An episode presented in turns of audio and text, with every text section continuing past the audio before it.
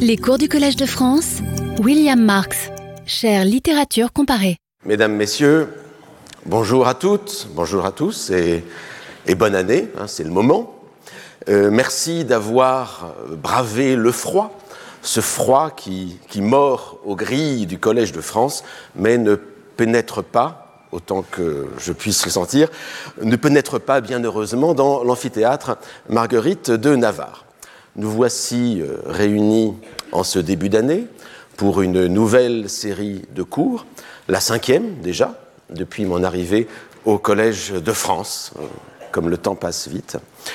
Le monde ne va pas bien, nous ne le savons que trop, et en ce début d'année, on se prend à espérer que ce monde aille un tout petit peu moins mal. Tels sont les vœux que j'ose formuler si ce n'est pas trop demander aux puissances d'en haut ou à la providence. Mais ce qu'on peut demander aux puissances d'en haut et à la providence, on ne peut pas demander, on ne peut pas le demander au réel.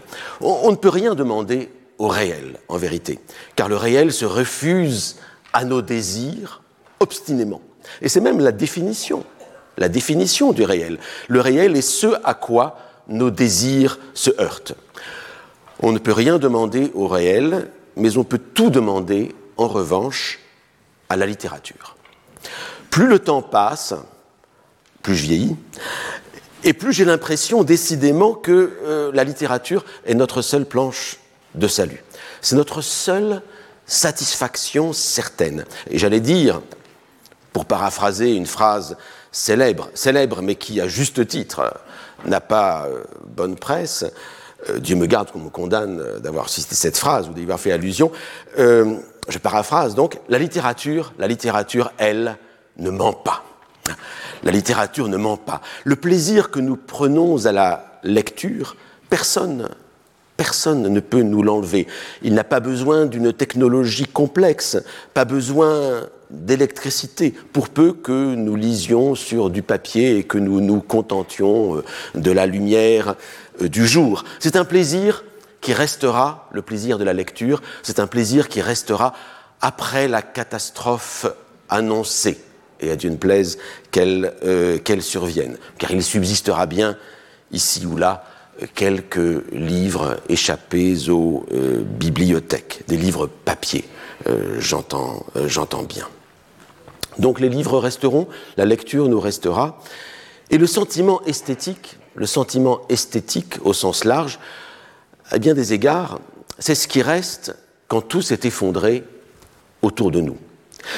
C'est ce qu'expliquait Paul Valéry, excusez-moi de, revenir encore à Paul Valéry, à qui j'ai consacré une année entière euh, euh, l'an dernier, justement. C'est ce qu'expliquait Paul Valéry le 15 mars 1941, euh, ici même, dans cette leçon qui est une leçon d'adieu. Il pense qu'il va quitter le, Collège de France à cause de l'âge limite qui tombe, qui tombe sur lui. Dans cette leçon finale de clôture, Paul Valéry parle de sa jeunesse, il parle donc d'une époque à la fin du XIXe siècle où toutes les certitudes idéologiques euh, s'effondraient.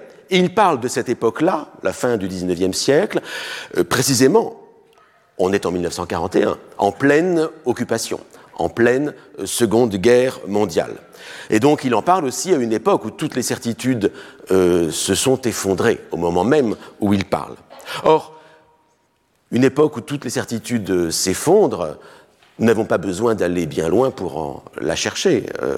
nous connaissons cela aussi nous-mêmes de façon directe. C'est pourquoi ce propos de Paul Valéry, par lequel j'introduis cette réflexion sur la lecture, ce propos euh, me semble bien adapté à la fois au sujet de cette année et euh, aux circonstances qui sont euh, les nôtres. Valérie dit ceci, le 15 mars 1941.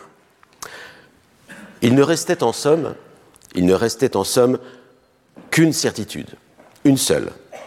Du moins, cela apparaissait à des êtres comme moi, mais je n'étais pas seul qui veut dire qu'il y avait toute une génération avec lui qui partageait, cette certitude unique.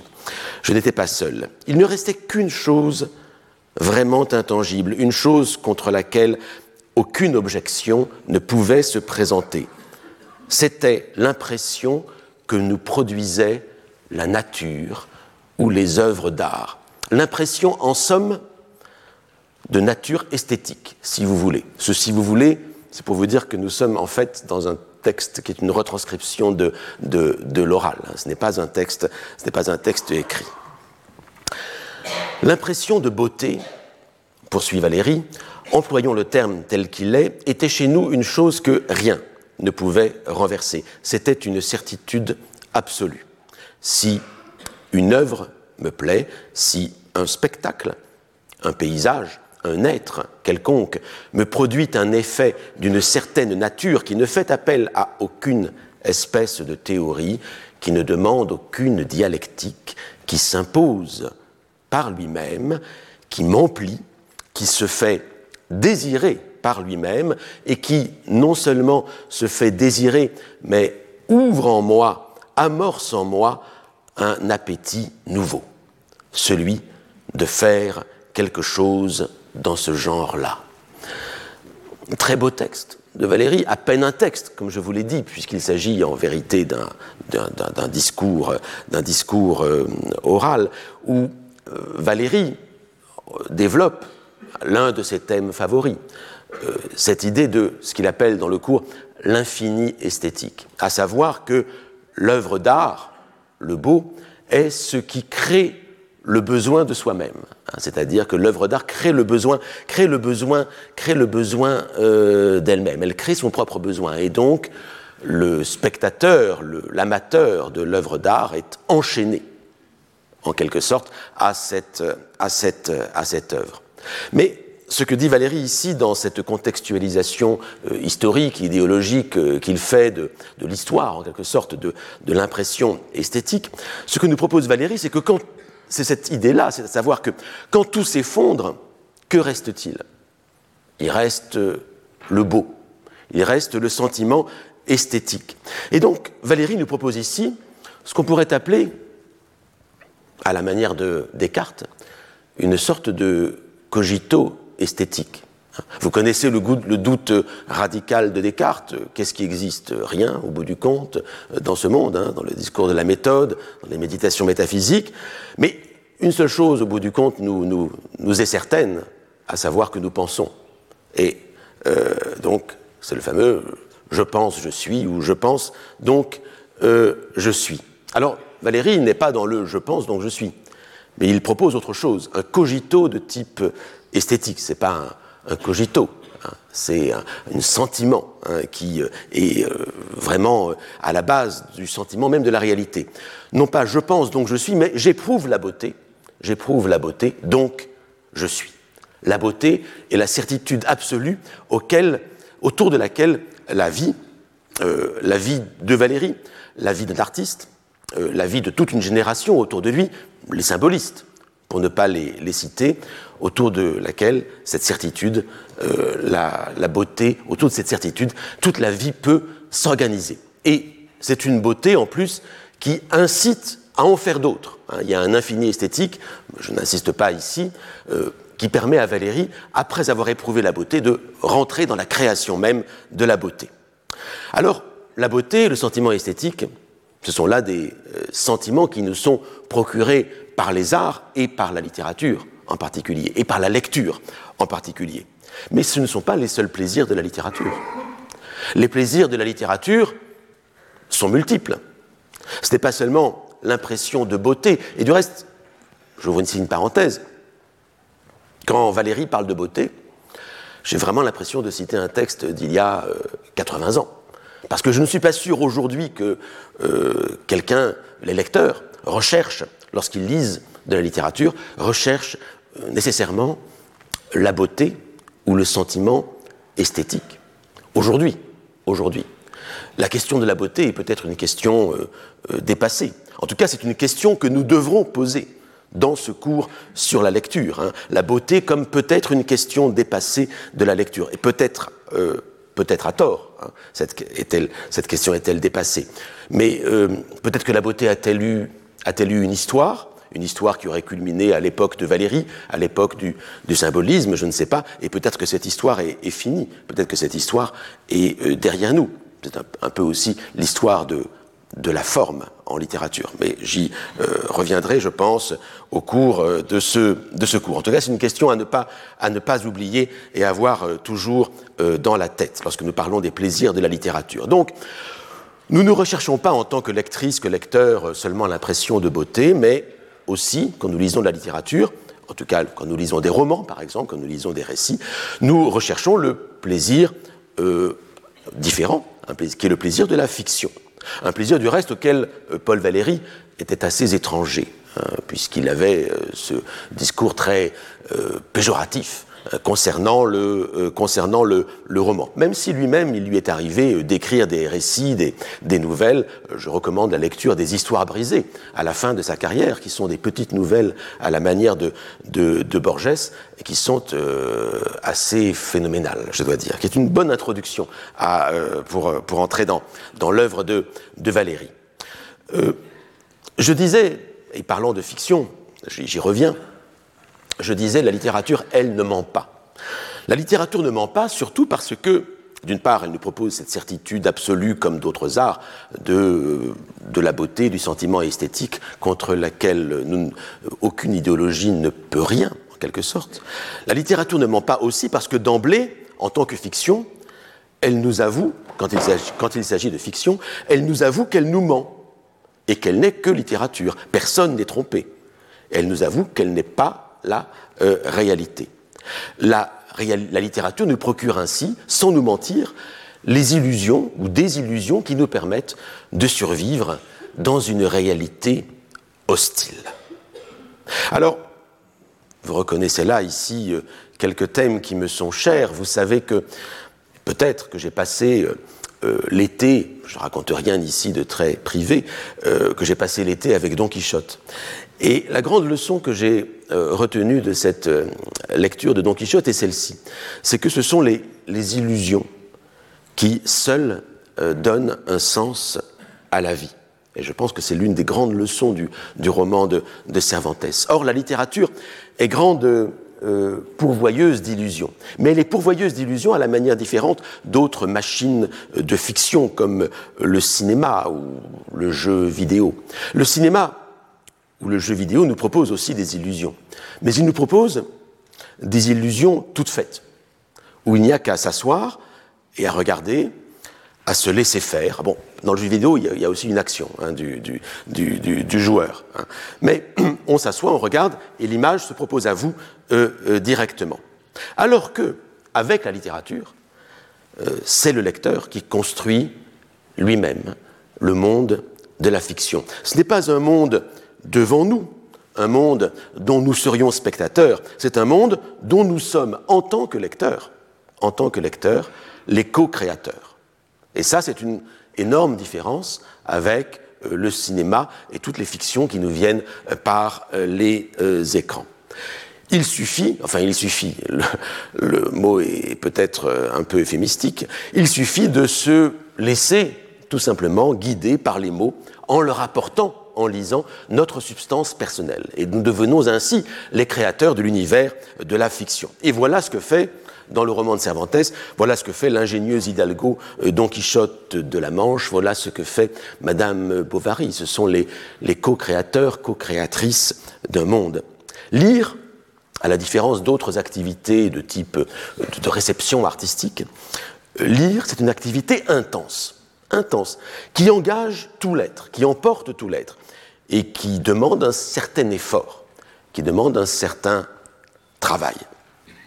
Et me voilà déjà entré, bah, c'était l'objectif, euh, dans le thème du cours de cette année, à savoir euh, comment lire. Euh, c'est la cinquième année des cours que je donne au, Collège de France, je l'ai dit, et, si je me retourne sur les leçons passées, j'ai l'impression qu'un qu'un parcours est en train euh, timidement de euh, s'ébaucher. Alors, je laisserai de côté la première année qui fut amputée par le confinement lié à, l'épidémie de, de, Covid. Ça a été l'occasion de cette exploration de la bibliothèque des étoiles nouvelles en 2020. Mais ensuite, euh, il me semble qu'un parcours se, construit euh, de manière plus précise. Si je regarde les années précédentes, le cours a d'abord porté sur la constitution des bibliothèques mentales, ce que j'appelais les bibliothèques invisibles, en 2021, puis il y eut la quête des œuvres perdues pour euh, remplir euh, ces bibliothèques hein, en 2022. Et enfin, une fois qu'on a les textes, on a trouvé les œuvres, il faut les éditer. Eh bien l'an dernier, je me suis intéressé à l'édition de textes avec une œuvre, ben, euh, peut-être pas totalement perdue, mais un peu quand même, et qu'il a fallu retrouver, éditer. Ça a été le, cours de poétique de Valérie. Alors c'était un exemple parmi d'autres. Mais en quelque sorte, nous avons, au cours de ces dernières années, constitué une bibliothèque qui est là, euh, devant nous. Nous savons, plus ou moins, pratiquement, théoriquement, euh, comment faire. Mais une fois que les textes sont là, une fois que nous sommes dans la bibliothèque, une fois que les corpus sont là, qu'en faire de ces textes? Ben, il, faut les lire. Il faut les lire, évidemment. Et qu'est-ce que c'est que lire? Qu'est-ce que lire? Le terme en français désigne deux activités différentes, quoique euh, complémentaires. Euh, savoir lire, c'est d'abord savoir déchiffrer un texte euh, écrit. C'est savoir vocaliser chaque mot écrit. C'est savoir identifier euh, les lettres pour une langue alphabétique comme la nôtre, enfin qui s'écrit alphabétiquement, ou savoir identifier les idéogrammes pour d'autres langues, le chinois, le japonais, savoir identifier les lettres, les idéogrammes, pour superposer à chaque ensemble de signes écrits une unité lexicale, un mot. Apprendre à lire, apprendre à lire, c'est ce qu'on fait à l'école. C'est apprendre euh, les signes de l'écriture, apprendre les règles de correspondance entre ces signes, apprendre leur vocalisation orale, d'autre part, et puis aussi, enfin, apprendre la valeur sémantique que prennent ces signes euh, selon leur regroupement leur regroupement. Voilà ce qu'on apprend euh, à l'école. Alors il va de soi que, même si nous sommes dans un collège, euh, même de France, je ne veux pas vous apprendre à lire en ce sens. Il n'y a pas plusieurs manières de lire, il y a plusieurs manières d'apprendre à, lire. Hein. Nous savons qu'il y a des débats là-dessus, mais je laisse à mon collègue euh, Stanislas Dehaene cette enquête, hein, puisque Stanislas Dehaene travaille entre autres sur les mécanismes de l'apprentissage de la euh, lecture. Mais ce n'est pas de cela que je vais m'occuper. Parce que lire, lire, c'est aussi autre chose, bien sûr. Une fois que les mots sont déchiffrés sur la page, ils s'assemblent dans des unités de plus en plus grandes à mesure qu'on avance dans la lecture. Ils forment des phrases, les phrases forment des paragraphes, les paragraphes forment des chapitres, euh, les chapitres forment des livres. Et plus généralement, le terme global, euh, générique qu'on pourrait employer, c'est celui de, texte. Les mots s'assemblent dans euh, un texte. il faut distinguer, euh, ici c'est une distinction que j'avais déjà formulée dans les années précédentes, la distinction entre le texte et l'œuvre. le texte est un ensemble de signes, on l'a vu, de signes écrits, qui servent de support à l'œuvre. L'œuvre, c'est différent. L'œuvre, elle est le projet artistique ou intellectuel doté d'une certaine unité d'intention, un projet qui n'accède à l'existence que lorsque le texte s'actualise dans l'esprit par la lecture. Le texte, c'est l'ensemble des signes écrits, parfois même ça peut être des signes oraux lorsqu'on l'entend, et l'œuvre, c'est ce qui c'est ce dont ces signes sont le, sont le support. L'œuvre est l'image ou la représentation mentale que nous pouvons avoir d'un objet de langage. L'image ou la représentation mentale d'un objet de langage. Il y a donc deux niveaux à bien distinguer. Le texte, qui est composé de mots d'une part, et puis l'œuvre d'autre part, qui est le sens et la visée de ce texte, et qui est un objet de type mental. Bien. Alors, la lecture, la lecture en tant que déchiffrement, celle qu'on apprend à l'école, elle concerne le texte d'abord. C'est-à-dire qu'il s'agit de déchiffrer les signes écrits. Mais la question qui se pose, c'est comment on passe du texte à l'œuvre? Quel est le sens de ce texte? De quelle euh, unité d'intention ce texte est-il le support? Et c'est là une activité toute différente, même si elle est liée conditionnellement à la euh, précédente. On parle pourtant toujours en français, dans la plupart des langues, on parle de lecture. Or, il s'agit ici non plus de déchiffrer, euh, mais de comprendre. Comprendre. Hein. Et si quelques années d'école suffisent pour apprendre à lire dans le premier sens, pour déchiffrer un texte, en revanche, pour apprendre à lire dans le second sens du terme, c'est-à-dire pour apprendre à comprendre, on n'a pas trop d'une vie. Et heureusement, on le fait à l'école aussi. On le fait au collège, on le fait au lycée, on le fait à l'université. Mais ce sont des choses que l'on apprend euh, tout au long, d'une vie. Et donc, c'est en ce sens que je prendrai cette année euh, le verbe lire, la lecture comme compréhension, la lecture comme interprétation. La lecture comme action consécutive à la euh, constitution de la bibliothèque qui nous a occupés les années précédentes. Et donc il était assez logique que mon cours prise cette euh, direction après la constitution des bibliothèques. Or, si euh, je consacrerai le cours de cette année à, à, la lecture et à la question de savoir comment lire, c'est aussi parce qu'il y a une autre nécessité à ce cours sur la lecture, qui n'est pas seulement lié à une cohérence euh, euh, interne euh, du cours que je professe ici. C'est une nécessité qui ne vient pas seulement de la logique interne de l'objet que nous étudions, la littérature, mais une nécessité qui vient de la réalité externe, une nécessité qui vient de l'actualité. Il y a quelques jours, ma collègue et amie philosophe, Claudine Tiercelin, que vous connaissez bien, qui me mettait en garde lorsque je lui parlais de ce cours à venir et que je parlais de la lecture comme je viens de vous le faire, de le faire devant vous. Je parlais de la lecture comme interprétation et je parlais des études littéraires comme art de l'interprétation.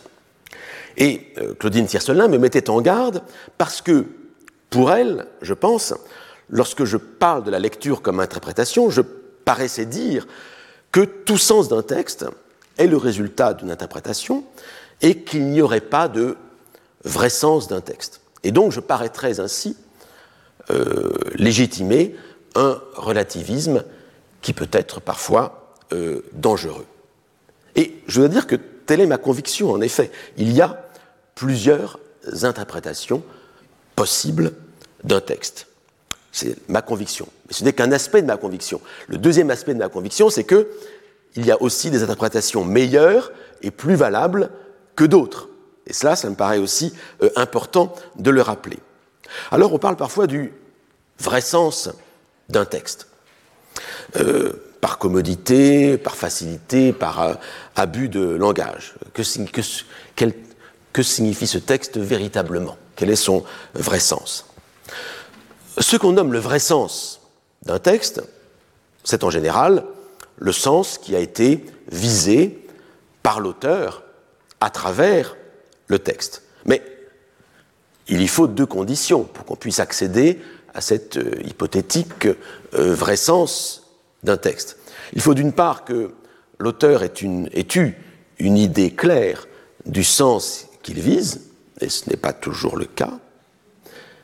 Et puis il faut d'autre part que cet auteur ait pu ou voulu exprimer clairement euh, le sens qu'il avait en tête. Mais il peut avoir une idée claire de ce sens et ne pas savoir euh, l'énoncer clairement, pour reprendre les mots de, les mots de, de Boileau.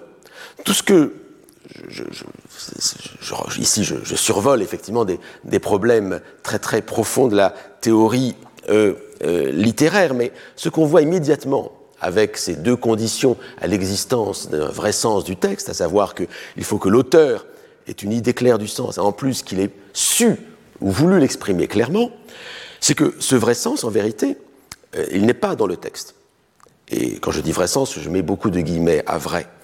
Ce vrai sens, il était, dans le meilleur des cas, dans l'esprit de l'auteur, et le texte n'est qu'un intermédiaire, plus ou moins adapté, entre euh, l'auteur et le lecteur pour transmettre ce vrai sens.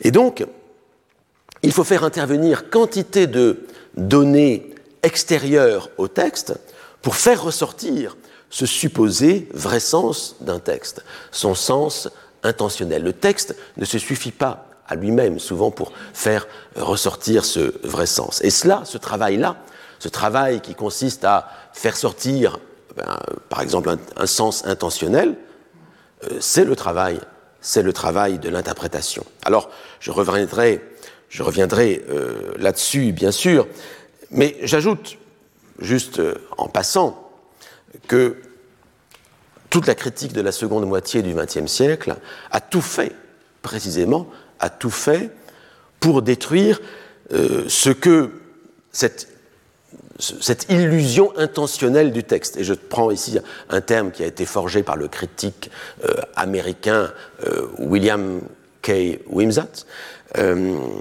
Illusion intentionnelle, intentional fallacy, dans lequel le lecteur commun est supposé euh, être capable de tomber assez, assez, assez, assez facilement. Donc toute la, le New Criticism anglo-américain, la nouvelle euh, critique euh, française, a essayé de nous séparer de cette idée, de ce préjugé du vrai sens d'un texte. Mais pourtant, il faut à un certain moment y revenir. Je, ne ferai allusion ici Cabart, bien sûr, avec son, euh, sa formule très célèbre de la mort de l'auteur. Et peut-être le premier d'entre eux, de tous ces critiques, leur ancêtre, c'était déjà Valéry, qui avait déjà, qui tenait déjà ce, discours-là et dans, et dans, son cours même de euh, poétique.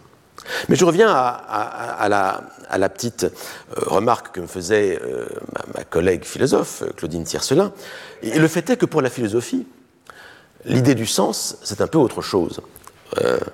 L'idéal de la philosophie, au moins depuis Aristote, euh, c'est de créer un langage, voire de créer un métalangage, dans le cas peut-être de la philosophie analytique, un langage qui dirait exactement, le plus exactement, le plus précisément possible, les choses du monde et les choses de la pensée telles qu'elles sont, ainsi que les rapports mutuels entre euh, ces choses. C'est l'idéal qui s'est illustré euh, incroyablement dans cette utopie leibnizienne de la characteristica universalis, hein, cette langue, cette caractéristique universelle. Par quoi Leibniz imaginait un euh, langage qui porterait en lui-même les conditions de la vérité, et dans lequel aucune proposition ne pourrait être formulée qui ne fût vraie euh, d'elle-même. Un langage sans ambiguïté. Bon, ça c'est un idéal l'idéal de Leibniz, l'idéal de John Wilkins au XVIIe siècle, etc.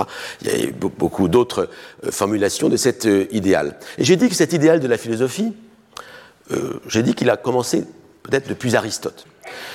Aristote qui fut, à bien des égards, le créateur du vocabulaire technique de la philosophie, à la différence des philosophes qui l'ont précédé. Car il est possible que, bah, chez le maître d'Aristote, chez Platon, la position était concernant le discours philosophique et euh, euh, son univocité, que cette position a été plus ambiguë, notamment par l'usage du dialogue, mais aussi et surtout par l'usage répété du mythe, parce que le mythe platonicien a un statut herméneutique qui n'est pas très clair, hein, c'est le moins que l'on puisse dire. Mais bon, laissons de côté Platon, euh, ce n'est pas notre sujet ici. tout ce qu'on peut dire, c'est que dans une grande part de la tradition philosophique, qui n'est pas toute la tradition philosophique, mais dans une grande part de cette tradition, une tradition dont Kant, à bien des égards, serait l'exemple le plus accompli, et dont il y aurait bien sûr des exceptions, parmi lesquelles Nietzsche et quelques autres, dans une grande part de la tradition philosophique, tout se passe comme si les phrases étaient des propositions logiques, formellement construites, comme si les phrases étaient fondamentalement univoques. Et donc à ce moment-là, on, pourrait dire qu'il y aurait éventuellement un vrai sens euh, du euh, texte. Mais on sait que les philosophes se disputent sur la manière de comprendre Kant ou euh, Aristote ou Spinoza. Et par rapport à cette pureté philosophique, c'était juste un petit excursus, hein, une digression. Rassurez-vous, je parlerai beaucoup plus de littérature ici. Par rapport à cette pureté philosophique, le littéraire que je suis, eh bien, il est fondamentalement impur. Impur je pense que si vous êtes des littéraires, vous êtes aussi impurs. Je suis au regret, au regret de vous euh, l'annoncer. euh, nous sommes, en tant que littéraires, impurs, ou si vous préférez, nous sommes réalistes ou pessimistes. Hein. Alors la pureté peut être une quête philosophique, hein, euh, avec Leibniz, par exemple. Elle peut être aussi une quête poétique. Hein, songez aux mots de Mallarmé dans le tombeau d'Edgar Poe, donner un sens plus pur aux mots de la tribu. Mais, mais le langage ordinaire résiste de toutes ses forces à l'entreprise de pureté. Cette entreprise qui, consiste à dire, qui consisterait à dire les choses telles qu'elles sont, sans aucune ambiguïté. Je dis, exemple typique, philosophique, euh, Pierre est sous l'arbre. Je pourrais dire aussi Sylvie est sous l'arbre. Hein. Pourquoi, le, pourquoi, le, masculin serait-il générique euh, euh, de l'homme? Je pourrais dire Sylvie est sous l'arbre. Allons, allons pour Sylvie. Phrase toute simple, mais qui n'a de sens qu'à un moment donné, en un lieu donné. Il faut que je sache de quelle Sylvie ou de quelle Pierre il s'agit. S'agit-il de Sylvie Dupont, Sylvie Martin? Alors j'avais écrit, s'agit-il de Pierre Dupont, Pierre Martin, Saint-Pierre? Sainte-Sylvie, ça marche moins bien euh, dans, mon, dans, mon, dans, mon, exemple. Mais donc, on ne sait pas de quelle Sylvie ou de quelle Pierre il s'agit. De quel arbre s'agit-il? Celui que je vois, mais il y en a pu en avoir plusieurs. Est-ce un autre arbre? Et même, quel est le sens de ce sous Il est, Sylvie est sous l'arbre, ainsi que du verbe être. Sylvie est sous l'arbre, mais est-elle assise? Est-elle debout? Est-elle couchée Est-elle couchée sur ou sous la terre? Est-ce la pierre tombale de Sylvie ou de Pierre qui est euh, sous l'arbre? Bref, Sylvie est-elle vivante? Sylvie est-elle morte? Pierre est-il vivant? Pierre est-il mort? Nous avons besoin, en vérité, du contexte même pour faire sens d'une phrase aussi simple et pour en avoir une certaine euh, représentation, même s'il y a sans doute une représentation évidente qui nous apparaît euh, lorsque nous disons euh, cette phrase. Mais il y a beaucoup de conditions qui peuvent infirmer cette représentation évidente. Et là, je n'ai pris qu'une phrase extrêmement simple. Pour des textes lointains, le contexte dont nous avons besoin, il est beaucoup plus complexe. Il est de type historique, il est de type culturel, de type biographique, etc. Et puis il y a aussi bien sûr le contexte même de la phrase, à l'intérieur, le contexte au sens littéral du terme, c'est-à-dire l'ensemble du texte qui entoure la euh, phrase euh, elle-même. Et donc, c'est tout cela, c'est tout cela le travail de la lecture. Un travail que nous faisons le plus souvent de manière automatique, inconsciente, automatique, je préfère, hein, euh, par habitude, et aussi parce que nous avons été formés dans le meilleur des cas, à lire à l'école en particulier. Nous sommes tous passés, ici je pense, par l'école, et donc nous avons des habitudes de lecture qui nous ont été euh, inculquées par euh, nos maîtres. Mais je ne vous demande pas ici de vous contenter de ma seule, de ma seule autorité. Ce que je viens de dire ici sur la lecture comme interprétation qui nous occupera euh, cette année, j'en trouve un, très puissant témoignage chez le philosophe espagnol Ortega y Gasset, dans son euh, bref opuscule intitulé Qu'est-ce que lire? qui date de 1946. À l'origine, il s'agit de notes, oh, comme par hasard, de notes pour un commentaire du banquet de Platon, euh, comme par hasard, il s'agit de, c'est en commentant Platon qu'on se pose la question euh, de l'interprétation. Et il se trouve que ce texte a été euh, récemment euh, réédité, traduit euh, aux éditions, aux éditions Alia. Hein, donc il est facile à, à, trouver. Et ce texte est assez lumineux, je dois dire. Et Ortega y Gasset, il formule très clairement, très nettement ce que je viens de vous dire de manière assez maladroite, je le crains. Mais voici quelques-unes de ces formules qui sont, je trouve, très, très lumineuses. Première proposition. Tout dire, tout dire est déficient. Il dit moins que ce qu'il euh, voudrait dire. Manière de dire, si je puis dire, là aussi je suis capable, je suis obligé de faire l'interprétation du texte euh, d'Ortega y Gasset, manière de dire que le texte n'est jamais adéquat à la pensée de l'auteur. C'est ce que je vous disais tout à l'heure. Hein. Il y a une sorte, le texte est un peu en deçà, euh, éventuellement, de la pensée de l'auteur. Donc première proposition, tout dire est déficient, il dit moins que ce qu'il voudrait dire. Deuxième proposition, seconde, puisqu'il n'y en a que deux, euh, tout dire est exubérant. Il donne à entendre plus que ce qu'il ne l'aurait voulu.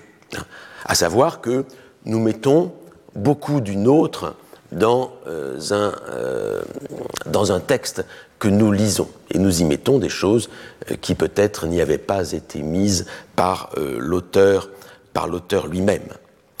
Et Ortega y Gasset continue, et il parle du livre en particulier, c'est beaucoup plus tard dans l'opuscule, mais le livre, dit-il, écrit-il, le livre est pour nous absence de l'auteur. et le dire non, c'est moi, je, continue, c'était, je, je, je reprends ma première citation. La condition la plus forte pour que quelqu'un dise quelque chose est qu'il soit capable de passer sous silence tout le reste. Hein. La condition la plus forte pour que quelqu'un dise quelque chose est qu'il soit capable de passer sous silence tout le reste. Pour pouvoir parler, nous devons taire beaucoup de choses. Pour pouvoir écrire, nous devons taire beaucoup de choses. Autrement, nous ne pourrions pas euh, parler. Si nous devions tout dire dans le moindre détail, euh, nous ne pourrions rien dire du tout. Vous savez bien, lorsque quelqu'un vous demande le chemin pour aller quelque part, euh, si vous le submergez de détails, la personne sera perdue. Si vous lui en donnez trop peu, la personne sera également perdue. Il faut juste trouver la, bonne économie du, du, du détail. Ben, il en va de même dans le, euh, dans le message, dans le message écrit, dans tout texte écrit. Pour dire, nous devons nous taire, en quelque sorte. Et donc, nous devons supposer, en quelque sorte, un savoir commun, un savoir commun avec le lecteur, qui nous permettra de ne pas tout dire. Alors, cela se voit euh, très grammaticalement dans certaines langues, comme le japonais par exemple, où euh, peu de choses sont exprimées dans les énoncés, enfin beaucoup moins que dans les énoncés en, français, où les énoncés ont une valeur beaucoup plus contextuelle. En japonais, le, sujet euh, n'est pas euh, exprimé en général dans les, dans les phrases. Et le verbe lui-même ne porte aucune marque de personne. Donc quand je dis euh, anasu ou shaberu, euh, qui signifie parler, ça signifie, euh, suivant le contexte, je parle, tu parles, il ou elle parle, nous parlons, vous parlez, il parle, etc. c'est le contexte. Alors on peut préciser, hein, bien sûr, on peut préciser le sujet, mais la, la, la, le sens, en fait, va être essentiellement dans la parole contextuelle. Et donc le contexte est fondamental. Alors Ortega parle moins de contexte ici que de sa notion fondamentale pour lui, celle à laquelle il revient sans cesse, pas tellement dans, cet opuscule, mais dans le reste de sa philosophie, c'est la notion du perspectivisme. On pourrait penser à la question de la situation hein, aussi chez, euh, chez euh, Sartre. Mais bref, Ortega y Gasset insiste sur le fait qu'il n'y a pas de euh, coïncidence entre un texte et un sens. Le texte est toujours en deçà de la visée de l'auteur, mais il est aussi au-delà, le texte a son autonomie, il dit autre chose, il dépend d'un contexte. Paul Valéry disait, euh, bien des égards, la même chose, mais vers ont le sens qu'on leur prête. Euh, formule assez euh, connue. Eh bien, dans cette non-coïncidence entre un texte et un sens, eh bien, il y a beaucoup d'autres sens, beaucoup, d'interprétations qui peuvent se loger. Et c'est justement cela qu'il va nous qu'il va nous falloir explorer. Et puis, là, ici, Ortega y Gasset, en fait, parle plutôt du dire, de la parole, que du texte écrit. Avec le texte écrit, c'est encore plus compliqué qu'avec la parole. Au moins, la parole, il y a quelqu'un qui est là et qui peut rectifier, puis il y a un contexte qui est évident. Euh, mais avec le livre, c'est différent. Le livre est pour nous, et c'était la citation que euh, je vous ai un peu déflorée tout à l'heure, le livre est pour nous absence de l'auteur. Et oui, il n'y a plus d'auteur dans le livre. Hein. Dans la l'auteur a, disparu. Il n'est pas là pour nous le dire. Le livre est pour nous absence de l'auteur et le dire écrit, sorte de définition du texte, le dire écrit, fuite préalable de celui qui le dit. donc il faut s'absenter pour que euh, le euh, texte existe. Il faut que l'auteur ne soit plus là. Nous avons donc un dire sans personne qui dise. Nous voici donc livrés à nous-mêmes, en quelque sorte, face à ce texte. Et Ortega continue sur la lecture dans un paragraphe magnifique que je veux vous, citer intégralement. Lire ne consiste pas uniquement à simplement recevoir ce que les phrases écrites veulent bien nous confier. Lire ne revient pas non plus à glisser sur le texte, mais il est obligatoire de sortir du texte, d'abandonner notre passivité et de construire laborieusement, hein, laborieusement c'est important cet adverbe, hein, et de construire laborieusement en nous toute la réalité mentale non dite en lui, hein, mais qui est indispensable pour le comprendre pleinement. Nous sommes alors heureux, il faut reconstruire tout ce qui n'a pas été dit, nous sommes alors heureux que l'approfondissement de notre lecture nous ait permis de découvrir une épaisseur supplémentaire dans les phrases. Une épaisseur, j'aime bien ce mot qui insiste qu'on ne glisse pas, qu'il y a quelque chose qu'il y a à, euh, quêter, à, fouiller à l'intérieur même du texte, qui ne repose pas uniquement sur la, pure euh, apparence des mots. Il faut donc découvrir une épaisseur supplémentaire dans les phrases, des choses que l'auteur n'aurait pas eu l'intention de nous communiquer ou qu'il nous aurait volontairement Ce sont des choses sur lesquelles nous reviendrons au fil du, cours avec des exemples très, très précis. Cela signifie par ailleurs que chaque texte, chaque texte se présente à nous comme un simple fragment d'un tout X qu'il convient de reconstituer. C'est un travail d'archéologie un travail de reconstitution. Lire avec sérieux et sincérité revient à intégrer les mots directement à intégrer les mots directement exprimés, je crois. J'ai une petite formule de problème de, oui, d'orthographe, à exprimer les mots directement exprimés à ce tout latent à l'intérieur duquel ils sont inscrits et doivent donc être compris. Alors j'ai insisté sur les mots euh, laborieusement, épaisseur, il y a une épaisseur de la lecture. Et j'aime aussi cette formule finale, la phrase finale, lire avec sérieux et sincérité. Avec sérieux et sincérité. Euh, c'est ce que défend Ortega y Gasset. Le, sérieux ici pose la question de la méthode. Euh, c'est donc une question de type épistémologique. Hein. Il faut avancer avec méthode dans la euh, lecture. Mais la sincérité, c'est autre chose. Bien sûr, il y a la sincérité du chercheur, du chercheur scientifique. La sincérité, c'est une question éthique. C'est une question d'attitude du lecteur vis-à-vis du texte. Une attitude peut-être de modestie euh, du lecteur vis-à-vis du texte, une attitude sur laquelle nous aurons aussi l'occasion de, revenir. Il s'agit peut-être d'une vertu, là aussi, qui est convoquée par Ortega y Gasset. Donc l'enjeu n'est pas seulement dans la lecture un enjeu épistémologique, mais c'est aussi éventuellement éventuellement ou peut-être principalement un enjeu éthique. Et c'est ce que nous verrons plus en détail donc dans le suite de ce cours. Il y a ici, je, ne vous propose ici que des aperçus rapides, mais je voudrais déjà renvoyer à euh, l'ouvrage récent d'Andrei Minzetanou. Alors d'abord, vous avez le, livre d'Ortega y Gasset, hein, Qu'est-ce que lire?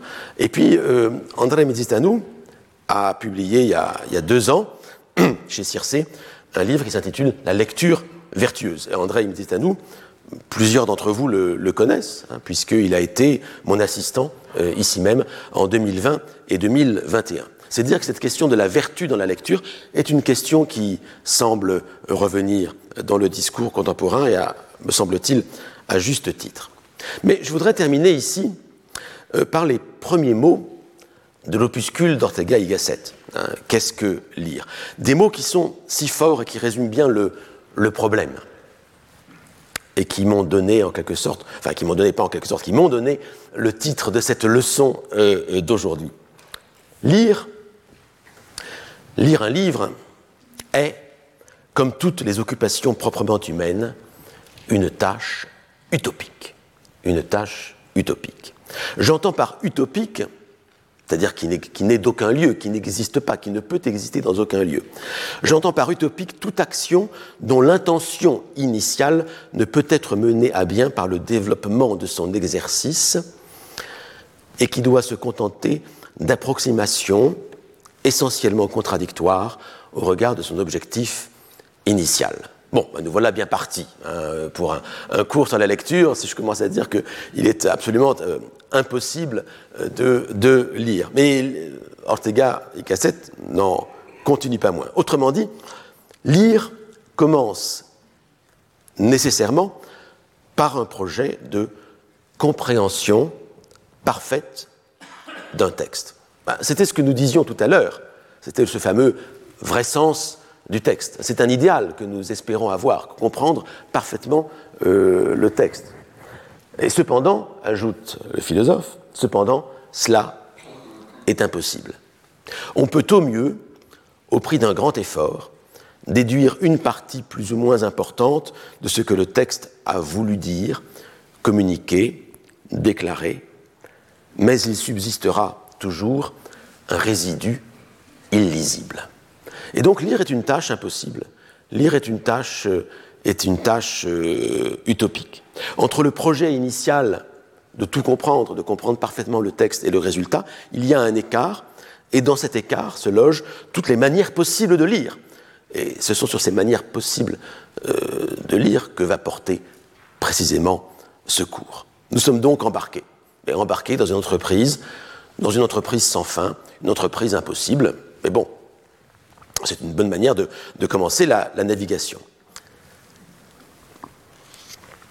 Alors, pour illustrer cette tâche euh, utopique, j'avais mis en frontispice de cette leçon euh, ce tableau d'Antonello da Messina, tableau euh, extrêmement célèbre, qui date de 1474-1475, que l'on peut admirer à la euh, National Gallery de Londres.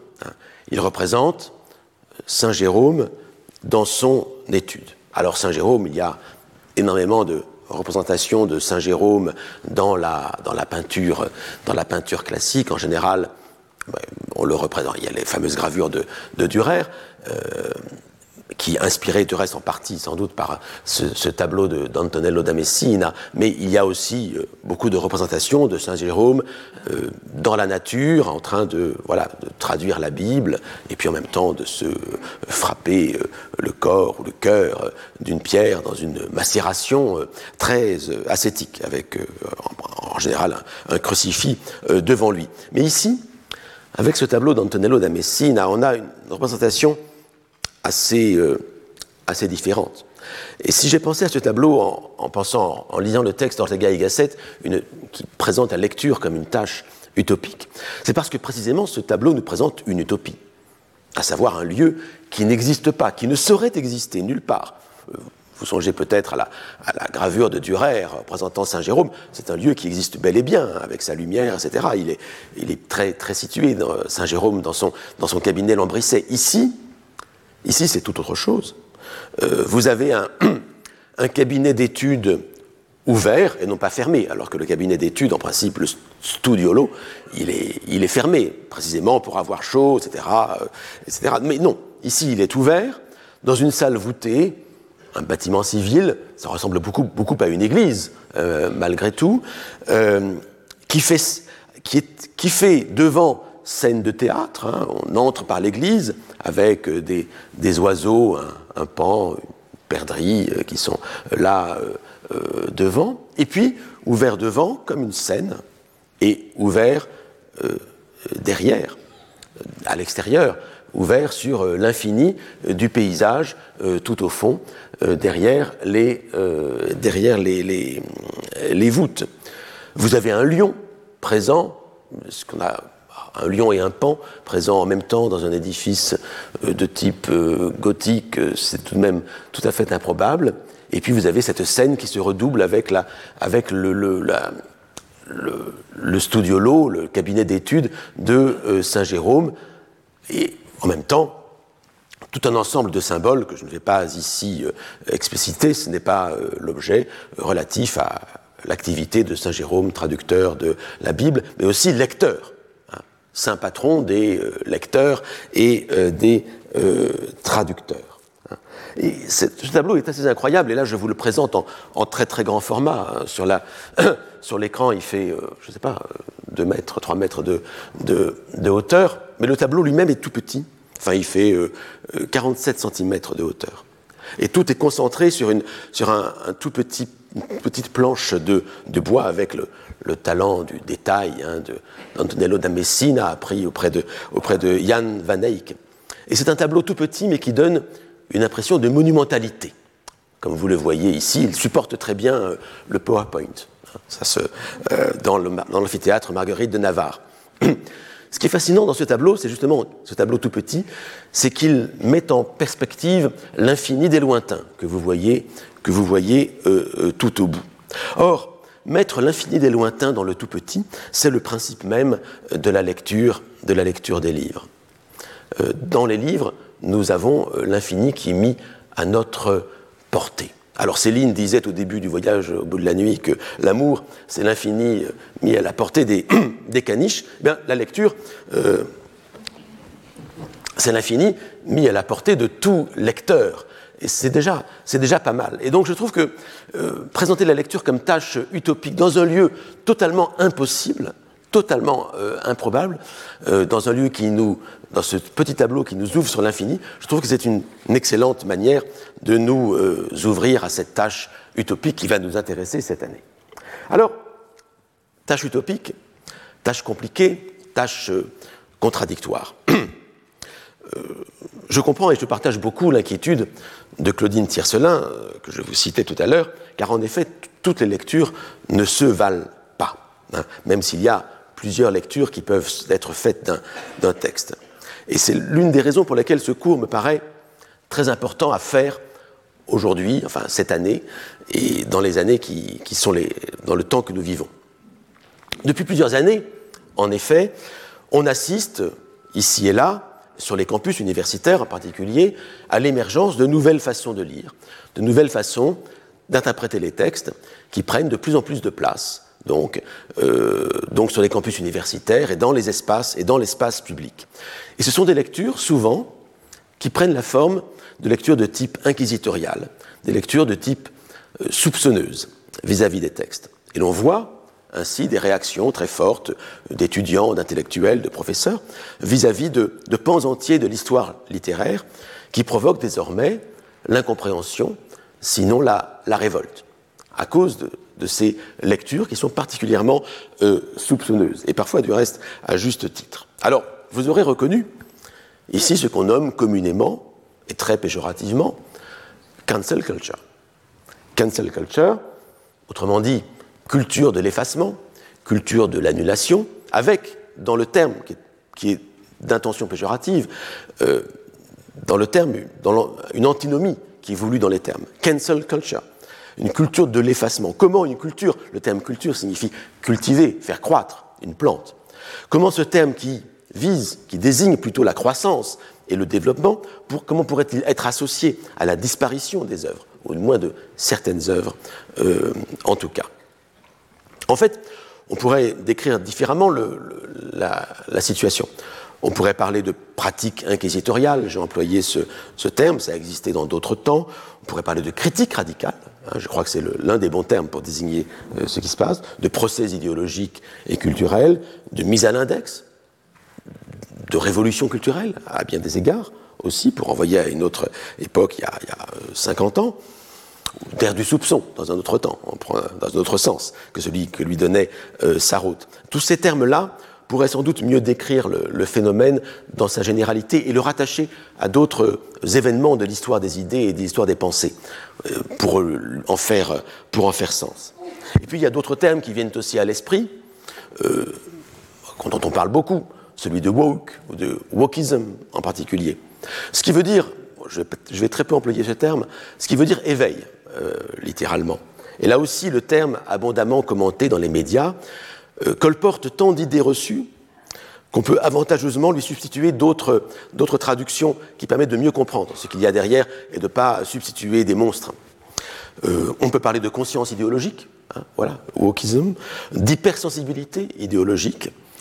On peut aussi dire que pour les militants concernés, puisqu'il s'agit d'actes militants, souvent, le plus souvent, il s'agit d'être conscientisés conscientiser. je crois que la conscientisation, c'est la bonne traduction de, de, woke, qui nous renvoie à des choses qui se disaient, qui se faisaient dans les années, euh, dans les années 60 et, 70. Le wokisme, c'est la conscientisation, à bien des égards.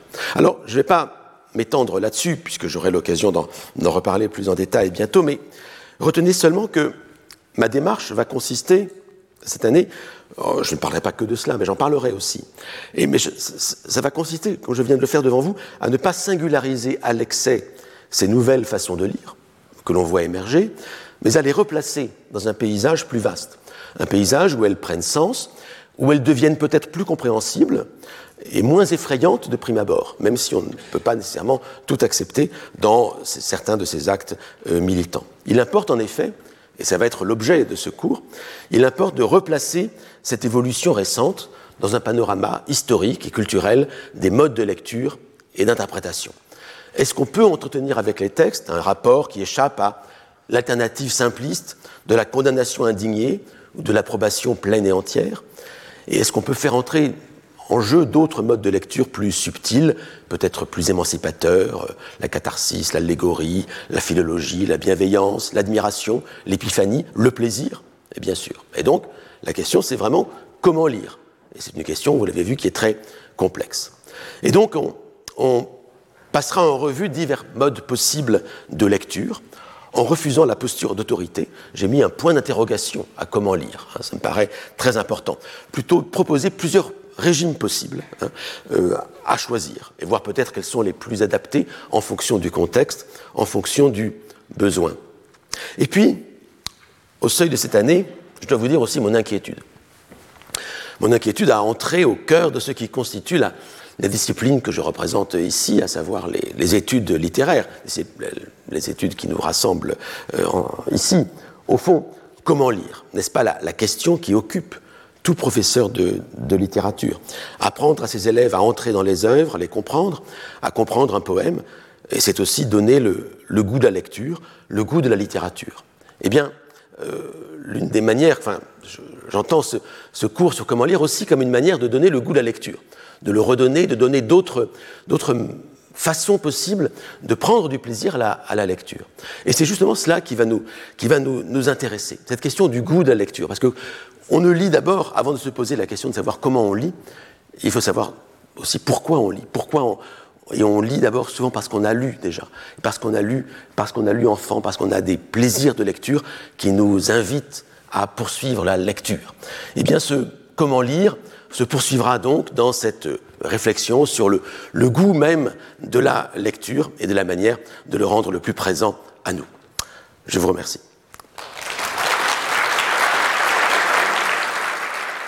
Retrouvez tous les contenus du Collège de France sur www.colège-2-france.fr.